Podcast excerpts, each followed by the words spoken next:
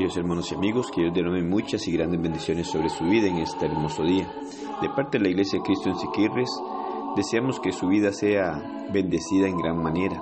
Estamos compartiendo con usted el plan de Dios para rescatarnos de la condenación eterna. Tema importantísimo para todo ser humano porque de nosotros depende el ir a morar eternamente con nuestro Dios. Y digo de nosotros por cuanto debemos ser obedientes a lo que Dios traza a través de su palabra. Dios nos muestra a través de su palabra lo que Él ordena que hagamos y de esta manera nos orienta a que nosotros podamos conocer su verdad y ponerla en práctica en nuestra vida y de esta forma prepararnos para el gran día del juicio final. Romanos 6:23 nos dice, porque la paga del pecado es muerte, mas la dádiva de Dios es vida eterna en Cristo Jesús, Señor nuestro. La palabra que se traduce por gracia se relaciona con la palabra que se traduce por don.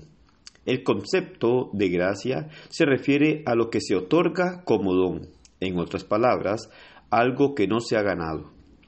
La palabra gracia se define a veces como favor inmerecido. Una definición de gracia que me encanta es lo que uno necesita pero que no merece. Nuestra condición de pecadores hace que tengamos la necesidad de salvación, pero no los méritos para recibirla.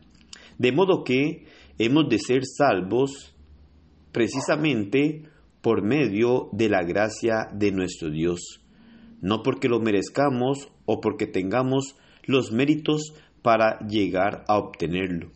Efesios 2.8 y otros pasajes hacen ver que los cristianos son salvos por gracia. La más grandiosa expresión de la gracia de Dios es el don de su Hijo. Puede que usted haya oído que se cite el siguiente versículo porque de tal manera amó Dios al mundo que ha dado a su Hijo unigénito, para que todo aquel que en él cree no se pierda, mas tenga vida eterna. Juan 3:16. Dios amó tanto al mundo, Dios le amó tanto a usted, que él estuvo dispuesto a dar a su Hijo Jesús para que muriera por nuestros pecados. Pablo escribió, porque Cristo, cuando aún éramos débiles, murió por los impíos. Mas Dios muestra su amor para con nosotros en que siendo aún pecadores, Cristo murió por nosotros. Romanos 5, 6 al 8. Los motivos que Jesús tuvo para venir al mundo fueron dados claramente y manifestados por medio de su gran amor. Él nos amó tanto y así nos hace ver su palabra cuando nos enseña acerca de esto. Él vino al mundo por muchas razones que podemos encontrar nosotros a la luz de las Sagradas Escrituras. Vino a enseñarnos acerca de Dios, Juan 3.2, a ayudar a la gente, Mateo 20, 28, a darnos un perfecto ejemplo a seguir, 1 Pedro 2, 21. El más importante de los motivos sin embargo, es que vino a buscar y a salvar lo que se había perdido. Lucas 19:10. Para cumplir con este propósito, Él tuvo que morir en la cruz porque sin derramamiento de sangre no se hace remisión. Hebreos 9:22. Cuando Cristo muere en la cruz del Calvario, hace posible para el hombre la reconciliación con Dios. De esta manera, Dios le regala la salvación al hombre. Efesios 2.8 dice, porque por gracia sois salvos, por medio de la fe. Y esto no de vosotros, pues es don de Dios. La salvación que Dios ha dispuesto para el hombre es por gracia, es decir, un regalo de parte de Dios.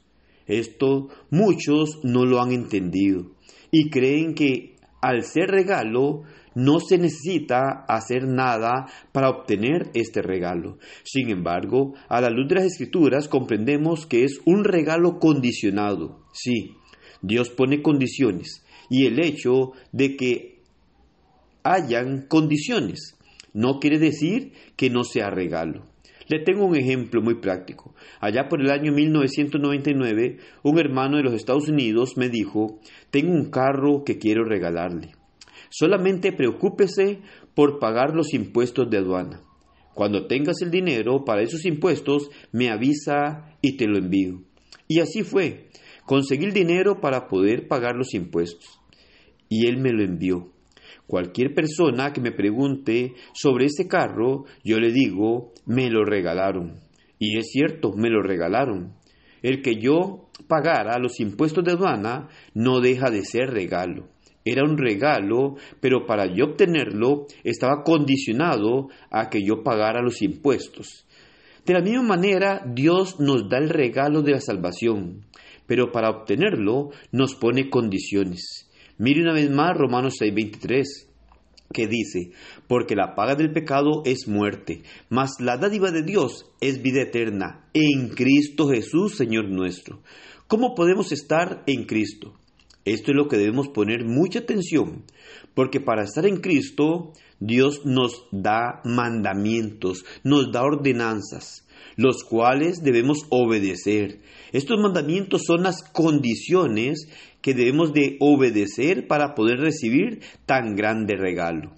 Por esto le invito a seguir escuchando estos mensajes para conocer qué dice Dios por medio de su palabra para que nosotros lleguemos a hacer en nuestra vida para que nosotros sepamos qué es lo que debemos de hacer para recibir el regalo que Él quiere darnos y no dejarnos engañar por la astucia del maligno y por la artimaña de muchos que tergiversan la palabra de nuestro Dios.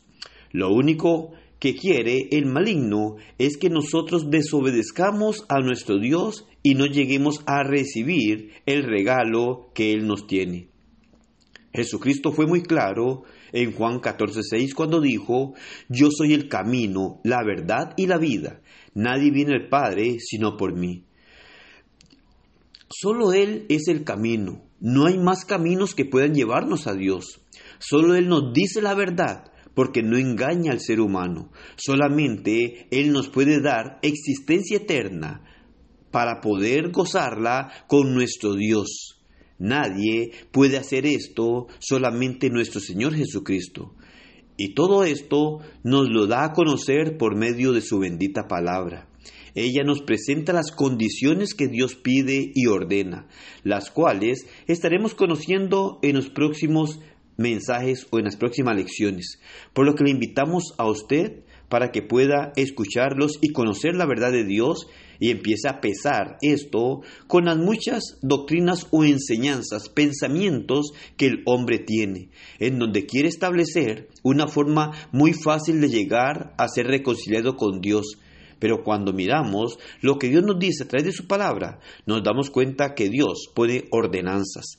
Él da las leyes que nosotros debemos de seguir para poder recibir la dicha de la gracia de Dios para reconciliarnos con Él y así tener la esperanza de ir a morar eternamente con nuestro Dios. Que el Señor le bendiga y pase un excelente día.